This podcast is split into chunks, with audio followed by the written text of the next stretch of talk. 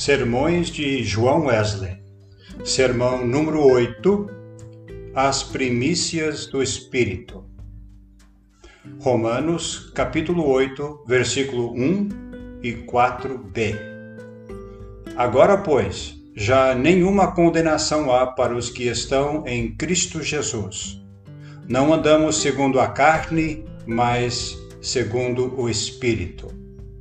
Introdução com a expressão os que estão em Cristo Jesus, São Paulo, obviamente, quer se referir àqueles que verdadeiramente creem nele, sendo justificados pela fé, têm paz com Deus, por meio de nosso Senhor Jesus Cristo. Os que assim creem não mais andam segundo a carne, mas seguem os não mais seguem os impulsos da natureza corrupta, mas segundo o Espírito. Seus pensamentos, palavras e ações estão sob a direção do abençoado Espírito de Deus. Agora, pois, já nenhuma condenação há para eles não há condenação para eles da parte de Deus, pois ele já os justificou gratuitamente por sua graça, mediante a redenção que há em Cristo. Ele perdoou todas as suas iniquidades e cancelou todos os seus pecados. Não há condenação para eles vinda do seu íntimo porque não receberam o Espírito do mundo, e sim o Espírito que vem de Deus, para que conheçam o que por Deus lhes foi dado gratuitamente, a saber, o Espírito que testifica com o seu Espírito que são filhos de Deus. A isto se acrescenta o testemunho da sua própria consciência, de que com santidade e sinceridade de Deus não com sabedoria humana, mas na graça divina, tem vivido no mundo. Com essa escritura tem sido tão como esta escritura tem sido tão frequentemente mal entendida e do modo tão perigoso, e como multidões de homens ignorantes e instáveis, homens ignorantes de Deus e, consequentemente, não estabelecidos na verdade segundo a piedade, deturparam-na para a própria destruição deles, proponho mostrar, com toda a clareza que seja capaz, quais são os que estão em Cristo e que não ando segundo a carne, mas segundo o Espírito, e em segundo lugar, como nenhuma condenação há para eles. Concluirei com algumas inferências práticas. Parte 1. Primeiramente, devo mostrar quem são aqueles que estão em Cristo Jesus. Não serão aqueles que creem no seu nome? Os que estão achados nele, não tendo justiça própria, mas a justiça que procede de Deus, baseada na fé. Os que têm a redenção pelo seu sangue podem ser corretamente considerados como estando nele, pois permanecem em Cristo e Cristo neles. Estão unidos ao Senhor em um espírito. Estão enxertados nele como as varas da videira. Estão unidos como membros à sua cabeça, de um modo que palavras não podem exprimir nem poderia entrar antes em seus corações para o imaginar. Todo aquele que permanece nele não peca. 1 João 4. Não anda segundo a carne. A carne, na linguagem comum de São Paulo, significa a natureza corrupta. Nesse sentido, ele emprega a palavra ao escrever aos Gálatas: as obras da carne são conhecidas. E poucos versículos antes, Paulo afirma: andai no espírito, e jamais satisfareis a concupiscência ou o desejo da carne. Para provar que aqueles que andam no espírito não satisfazem a concupiscência da carne, ele, Paulo, acrescenta em seguida: porque a carne milita contra o espírito, e o espírito contra a carne, porque são opostos entre si, para que não fazeis o que porventura quereis. Assim as palavras são traduzidas literalmente, para que não possais fazer as coisas que quereis. Como se a carne vencesse o espírito, numa tradução que não só nada tem a ver com o texto original do apóstolo, como também torna o seu argumento inócuo, asseverando até o contrário daquilo que ele está propondo. Os que estão em Cristo, que permanecem nele, crucificaram a carne com as suas paixões e concupiscências. Eles se abstêm de todas as obras da carne, do adultério e fornicação, da impureza e lascívia, da idolatria e feitiçaria, inimizades, contendas, dos ciúmes, iras, discórdias, dissensões, facções, invejas, homicídios, bebedices, glutonarias, de toda a intenção, palavra e obra que leva à corrupção da natureza.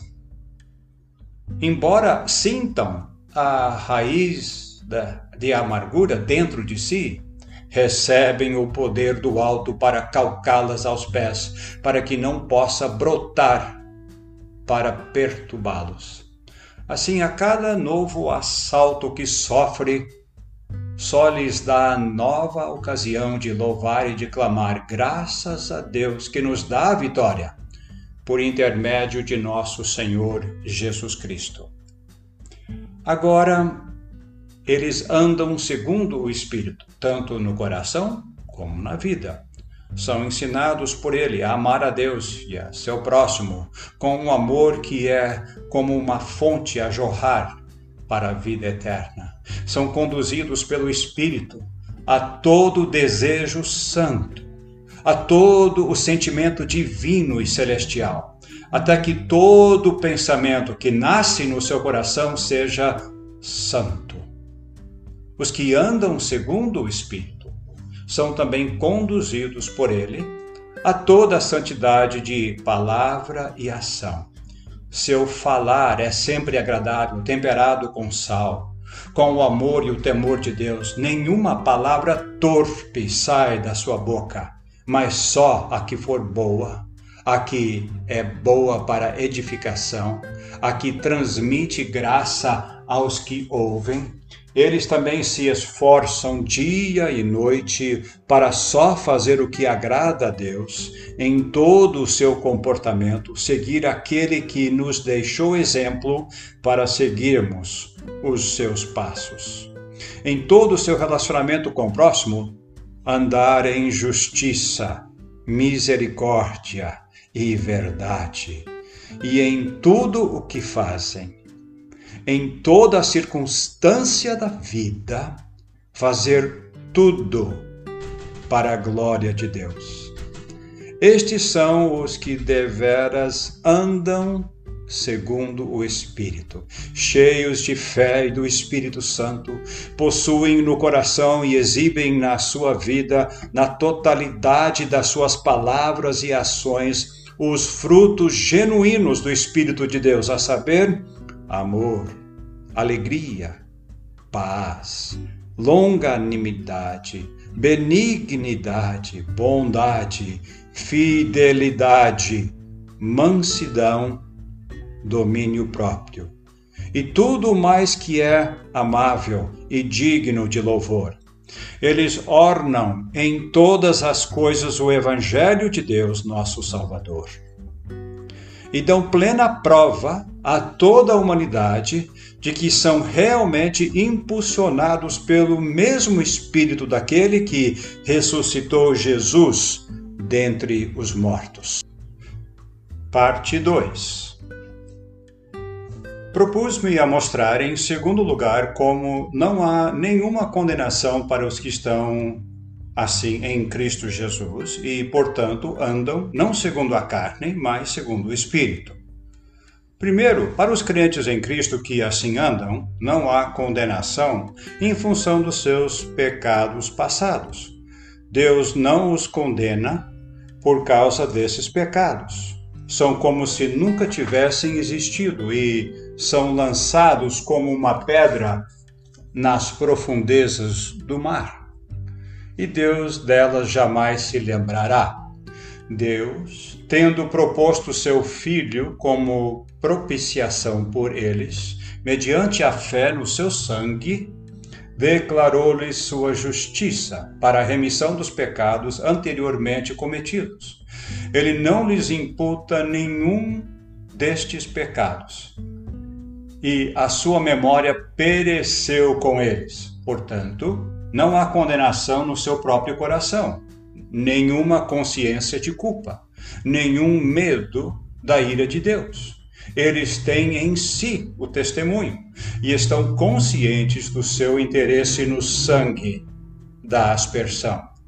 Eles não receberam o espírito de escravidão para viverem outra vez atemorizados, com dúvida e tortuante incerteza mas receberam o espírito de adoção, clamando nos seus corações: Abba, Pai. Justificados, pois, mediante a fé, eles têm paz com Deus, reinando no seu coração, decorrente do sentimento constante da sua misericórdia perdoadora e da resposta de uma boa consciência para com Deus. Alguém poderá dizer: às vezes, um crente em Cristo pode perder de vista a misericórdia de Deus. Às vezes, tal escuridão pode cair sobre ele de modo a não ver mais aquele que é invisível, nem sentir mais aquele que aquele testemunho dentro de si, da sua parte no sangue expiador. Então ele é interiormente condenado e tem em si a sentença da morte. Eu respondo: Supondo que isto seja assim, e ele não veja a misericórdia de Deus, então ele não é um crente, porque fé implica em luz. A luz na de Deus brilhando sobre a sua alma. Na medida em que alguém perde essa luz, nessa mesma medida perde a fé. Sem dúvida, um verdadeiro crente pode perder a luz da fé. Na medida em que ele perde esta luz, pode por um tempo cair novamente em condenação. Esse não é o caso daqueles que agora estão em Cristo Jesus, que agora creem em seu nome. Pois enquanto creem e andam segundo o Espírito, nem Deus, nem o seu coração os condena.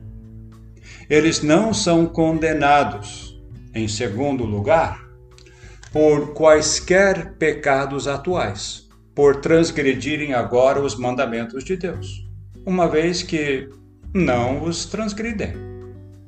Não andam segundo a carne, mas segundo o Espírito. Este fato é prova contínua do seu amor de Deus que guardam os seus mandamentos. João também testifica: todo aquele que nasceu de Deus não comete pecado, porque sua semente permanece nele. Ele não pode pecar porque nasceu de Deus.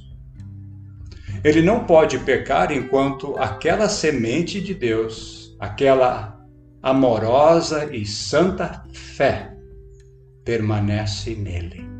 Enquanto ele se resguarda o maligno não o toca.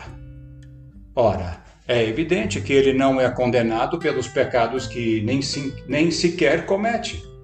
Portanto, aqueles que são assim guiados pelo Espírito não estão debaixo da lei, não estão sob a maldição ou condenação dela, porque a lei só condena os que a violam. Assim, aquela lei divina não furtarás, só condena os que furtam. Do mesmo modo como lembra-te do dia do sábado para o santificar, condena só aqueles que deixam de o santificar. Contra os frutos do Espírito, porém, não há lei. Como o apóstolo declara mais detalhadamente naquelas memoráveis palavras da sua primeira epístola a Timóteo. Sabemos que a lei é, é boa, se alguém dela se utiliza de modo legítimo, tendo em vista se enquanto ele usa a lei de Deus a fim de convencer ou orientar, ele sabe e se lembra disso. Isto não significa que não se promulga a lei para quem é justo, mas que a lei não se impõe ao justo, ou seja, a lei não tem força contra ele, nenhum poder para condená-lo, mas contra transgressores e rebeldes, contra os irreverentes e pecadores, contra os ímpios e profanos segundo o Evangelho da glória do Deus bendito. Não são condenados, em terceiro lugar, por pecado interior, ainda que este neles permaneça.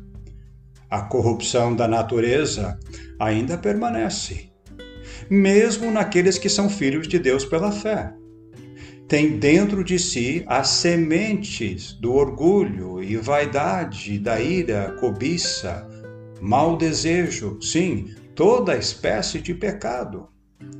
Tudo isso é evidente demais para negar, constituindo matéria de experiência cotidiana. Por causa disto, o apóstolo Paulo, falando aos coríntios que estavam, segundo, segundo seu testemunho, dando pouco tempo antes em Cristo Jesus, tendo sido chamados à comunhão ou participação de seu Filho Jesus Cristo, mesmo assim, ele declara na sua carta: Eu, porém, irmãos, não vos pude falar como a espirituais, e sim como a carnais, como a crianças em Cristo. Crianças em Cristo. Portanto, vemos que estavam em Cristo. Eram crentes de categoria inferior. E quando e, e quanto pecado permane, permanecia neles Ó mente carnal, que não está sujeita à lei de Deus. Ainda por tudo isto, porém, eles não são condenados. Embora sintam a carne, a natureza má dentro deles, e embora percebam a cada dia que passa que o coração é enganoso e desesperadamente corrupto, no entanto, enquanto não cedem à maldade, enquanto não dão lugar ao diabo, enquanto mantêm uma guerra sem tréguas com todo o pecado, como o orgulho, a ira e o desejo maldoso, de modo que a carne não tenha domínio sobre eles, mas eles ainda andam segundo o Espírito, nenhuma condenação há para os que estão em Cristo Jesus. Deus se agrada da sua sincera, embora imperfeita, obediência. Eles têm confiança diante de Deus, sabendo que lhe pertencem pelo Espírito que lhes deu. Em quarto lugar, estejam, embora estejam continuamente convencidos do pecado, que se apega a, to, a tudo o que fazem, embora estejam cônscios de não cumprirem a lei perfeita, quer nos seus pensamentos, palavras ou obras, embora saibam que não amam ao Senhor seu Deus com todo o seu coração, mente, alma e força, embora sintam algum grau de orgulho, e ou obstinação entrando sorrateiramente e se misturando com os seus melhores serviços, embora mesmo na sua mais imediata comunicação com Deus, quando se reúnem com a grande congregação e quando derramam sua alma em secreto perante aquele que enxerga os pensamentos e os propósitos do coração, continuamente se envergonham dos seus pensamentos inconstantes ou da apatia e inércia das suas afeições. No entanto, não há condenação para eles, quer da parte de Deus, quer do seu próprio coração. A contemplação desses muitos defeitos apenas os conscientiza de que sempre carecem do sangue da aspersão, que fala por eles aos ouvidos de Deus e daquele advogado junto ao Pai, que vive para sempre para interceder por eles. Estes defeitos, ao invés de afoguentá-los daquele quem, em quem tem crido, antes os levam para mais junto dele, já que sentem falta dele a cada momento. Ao mesmo tempo, quanto mais profundo é o sentimento desta falta, desta carência, mais intenso se torna o seu desejo e mais diligente seu esforço para que, tendo recebido Cristo Jesus, também andam nele. Não são condenados, em quinto lugar, por pecados de enfermidade, como são geralmente chamados. Talvez seja aconselhável antes de chamá-lo simplesmente de enfermidades, para não parecer que apoiemos o pecado ou que eh, ou atenuá-lo de algum modo, por assim associá-lo à enfermidade. Mas se temos que reter uma expressão tão ambígua e perigosa por pecado de enfermidade, me refiro a falhas involuntárias como o dizer alguma coisa que crermos ser verdade quando na verdade se prova falsa. Ou o prejudicar o próximo sem o saber, ou o pretender, talvez quando pretendêssemos fazer-lhe bem. Embora sejam tais coisas desvios da santa e agradável e perfeita vontade de Deus, não são propriamente pecados nem resultam em nenhuma culpa na consciência daqueles que estão em Cristo Jesus. Não se separam de Deus, nem interceptam a luz do rosto de Deus, por não serem incons inconsistentes com o seu caráter geral de não andar segundo a carne, mas segundo o Espírito. Finalmente, nenhuma condenação há para eles por qualquer coisa que eles não podem evitar, seja de natureza íntima ou externa, seja por fazer alguma coisa ou por deixar de fazê-la. Por exemplo, ministra-se a ceia do Senhor, mas você não participa.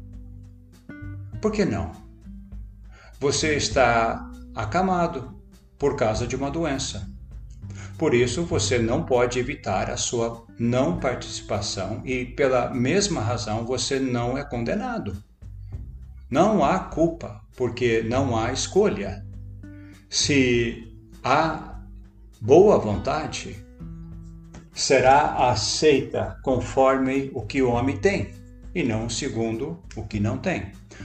O crente, na verdade, pode algumas vezes ficar entristecido.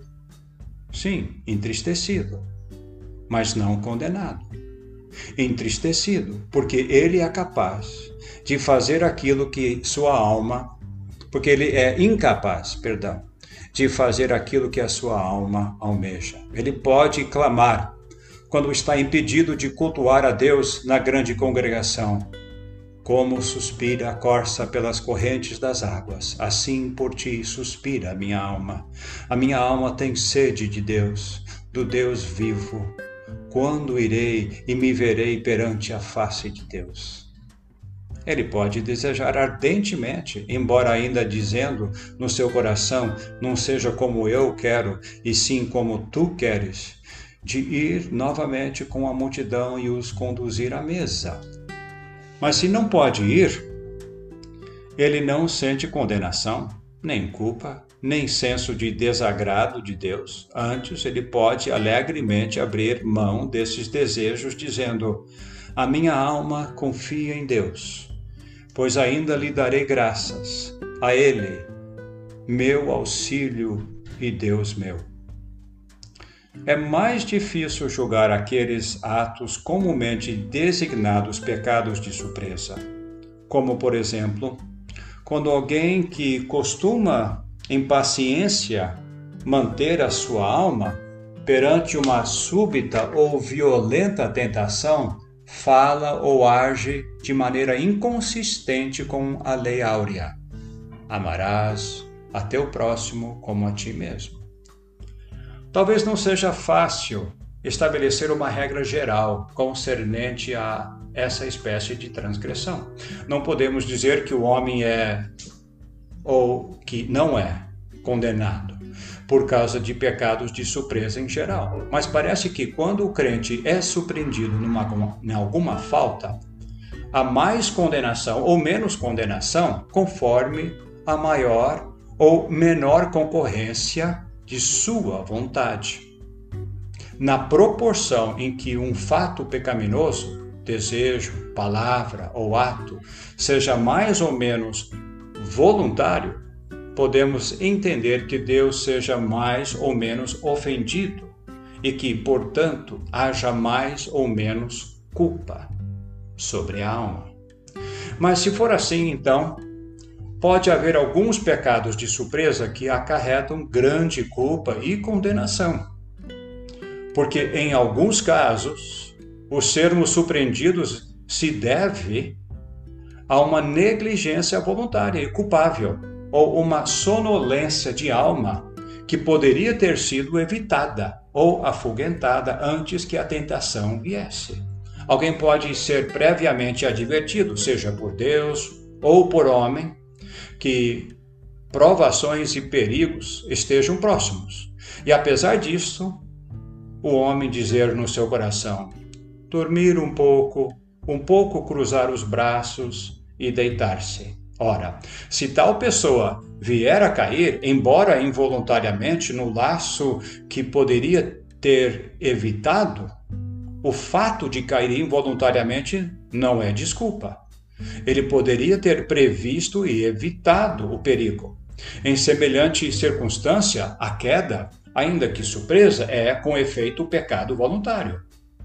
Como tal, deve expor o pecador à condenação, tanto de Deus como da sua própria consciência. Por outro lado, pode haver assaltos súbitos, seja do mundo, seja do Deus deste século, seja como frequentemente ocorre, do nosso próprio coração mau e que não previmos e mal poderíamos ter previsto.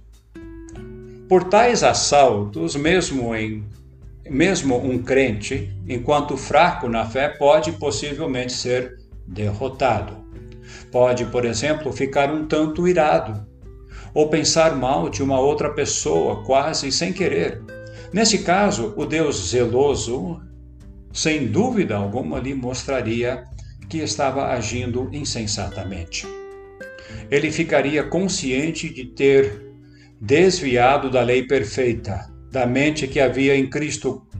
Consequentemente, ficaria entristecido com a sua com uma santa tristeza e envergonhado amorosamente na presença de Deus. Mesmo assim, não é necessário que sofra condenação. Deus não lhe imputa esta loucura, mas tem compaixão dele, como um pai se compadece dos seus próprios filhos. Nem seu próprio coração o condena. Em meio àquela tristeza e vergonha, ele ainda pode afirmar: Confiarei e não temerei porque o Senhor Deus é a minha força e o meu cântico. Ele também se tornou a minha salvação. Parte número 3. Resta agora apenas tirar algumas inferências práticas do argumento já apresentado.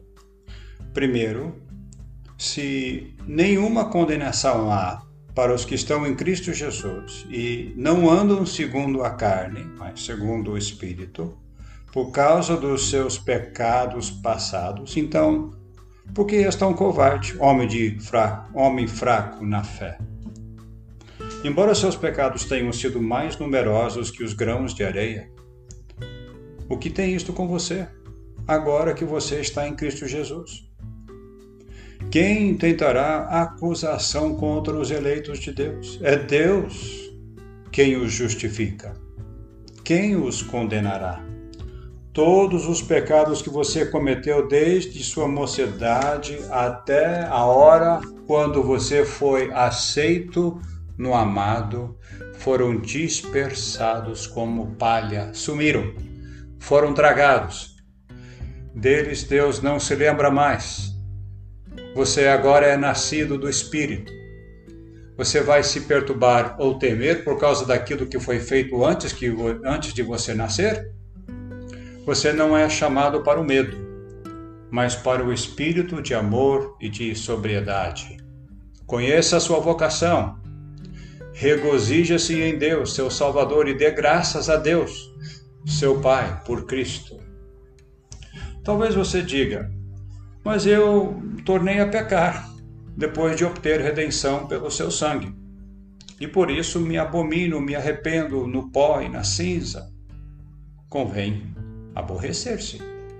Foi Deus quem o levou a esta condição. Mas crê você agora? Deus o habilitou a dizer outra vez: Eu sei que o meu redentor vive, e esse viver que agora tenho vivo pela fé no Filho de Deus. Então, essa fé novamente cancela tudo o que passou e não há condenação para você. Em qualquer tempo em que você verdadeiramente crer no nome do Filho de Deus, todos os seus pecados anteriores àquela hora se dissiparam e se dissiparão como o orvalho matutino. Agora, permaneça firme na liberdade com que Cristo libertou você. Mais uma vez, ele libertou você do poder do pecado e também da sua culpa e do seu castigo. Ó, oh, não se submeta de novo a julgo e escravidão. Seja a vil e diabólica escravidão ao pecado com seus maus desejos, maus sentimentos, ou palavras ou obras que é o jogo mais penoso fora do inferno, seja a escravidão do medo servil que produz o tormento, da culpa e da autocondenação. Contudo, em segundo lugar, todos aqueles que permanecem em Cristo andam não segundo a carne, mas segundo o Espírito. Crês isto? Se isso for verdade, não podemos deixar de inferir que qualquer pessoa que agora comete pecado nada tem a ver com o assunto em pauta. Ela é condenada, agora mesmo pelo seu próprio coração. Pois se o nosso coração nos acusar, se a própria consciência testifica a nossa culpa, sem dúvida, Deus o faz também, pois Ele é mais do que o nosso coração e conhece todas as coisas. Portanto, não podemos enganar a Deus, ainda que nos enganemos a nós mesmos. Não pense em dizer: já fui justificado, meus pecados foram no passado perdoados. Eu não sei disto, e nem discuto se foram ou não perdoados no passado. Talvez tendo passado tanto tempo seja quase impossível saber com alguma probabilidade de certeza se alguém foi uma verdadeira e genuína se aquela foi uma verdadeira e genuína obra de Deus, ou se você enganou a sua própria alma. Mas sei com o grau mais elevado de certeza de que aquele que comete o pecado é do diabo. Portanto, você é do diabo, que é seu pai. Não pode ser negado, porque você faz as obras de seu pai. Ó, oh, não se engane com vãs esperanças. Não diga à sua alma, paz, paz, quando não há paz. Clame em alta voz, clame das profundezas a Deus. Se porventura poderá ouvir a sua voz, venha para ele como da primeira vez, como desgraçado, pobre, como peca, pecaminoso, como miserável, cego e nu.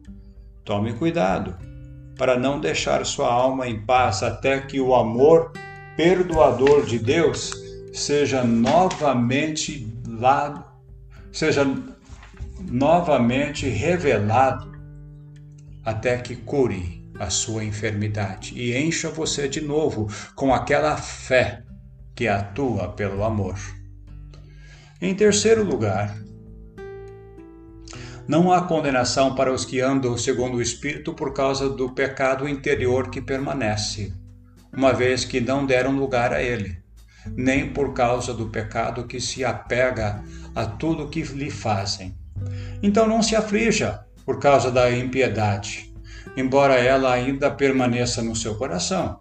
Não se lamente porque ainda carece daquela gloriosa imagem de Deus, nem ainda porque o orgulho, a obstinação na incredulidade se apeguem a, sua, a todas as suas palavras e obras. Também não tenha medo de conhecer todo o mal do seu coração e a se conhecer a si mesmo como você é conhecido. Sim, peça a Deus que não lhe permita pensar de si mesmo mais do que convém. Seja a sua constante oração.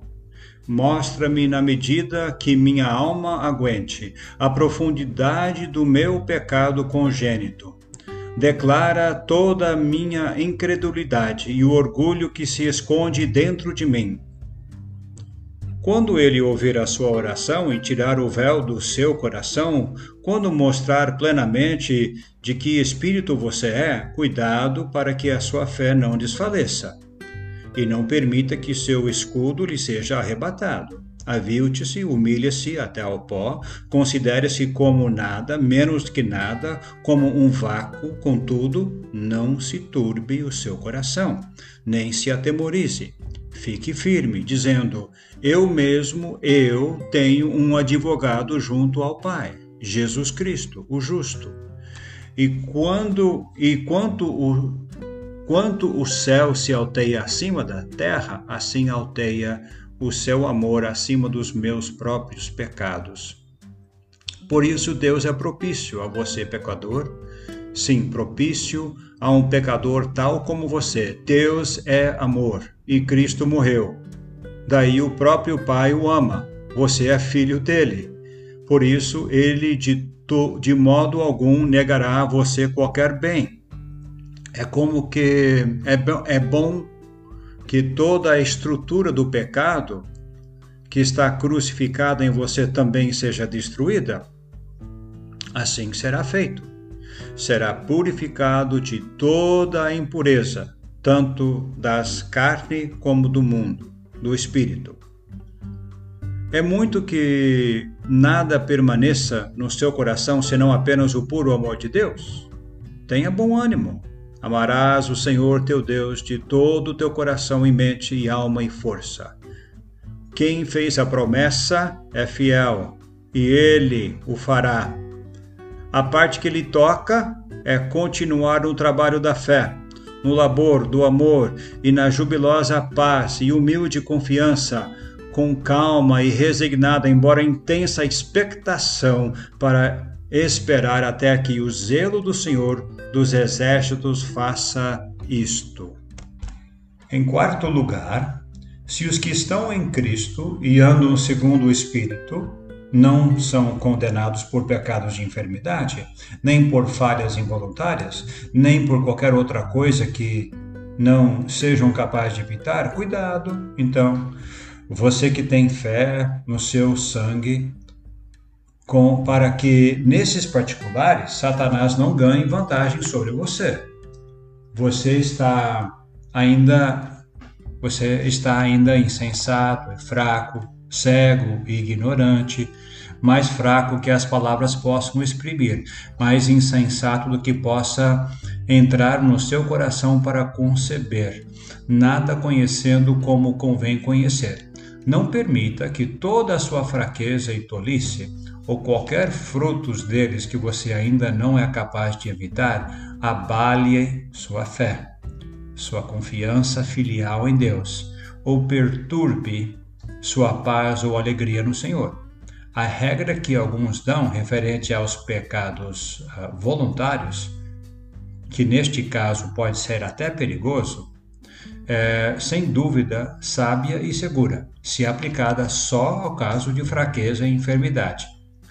Você caiu, ó homem de Deus? Pois bem, não fique deitado aí, debatendo-se e deplorando sua fraqueza. Pelo contrário, fale mansamente Senhor, cairei assim sempre se tu não me apoias com a tua mão? Depois, levanta-se, pule, ande, prossiga no seu caminho, corra com perseverança a carreira que lhes está proposta. Finalmente, o crente nunca precisa experimentar a condenação, mesmo se fizer o que a sua alma aborrece porque foi surpreendido, desde que o ser surpreendido não se deva a descuido ou negligência consciente da sua parte. Se você, crente, foi assim surpreendido em alguma falta, então chore perante o Senhor. Será um bálsamo precioso derrame perante ele o seu coração e lhe mostre a dor das suas fraquezas, pedindo que ele firme, fortifique e fundamente a sua alma e que não permita que você caia de novo. Com tudo isso, ele não o condena. Então, por que temer? Você não precisa de qualquer medo que produz tormento. Você amará aquele que ama você, e isto basta. Maior amor trará mais força. E tão logo você o ame de todo o coração, será perfeito e íntegro, em nada deficiente. Aguarde em paz a hora quando o Deus da paz o santifique em tudo, para que o seu espírito, alma e corpo sejam conservados íntegros e irrepreensíveis na vinda de nosso Senhor Jesus Cristo. Assim se encerra a leitura de sermão número 8 de João Wesley, As Primícias do Espírito.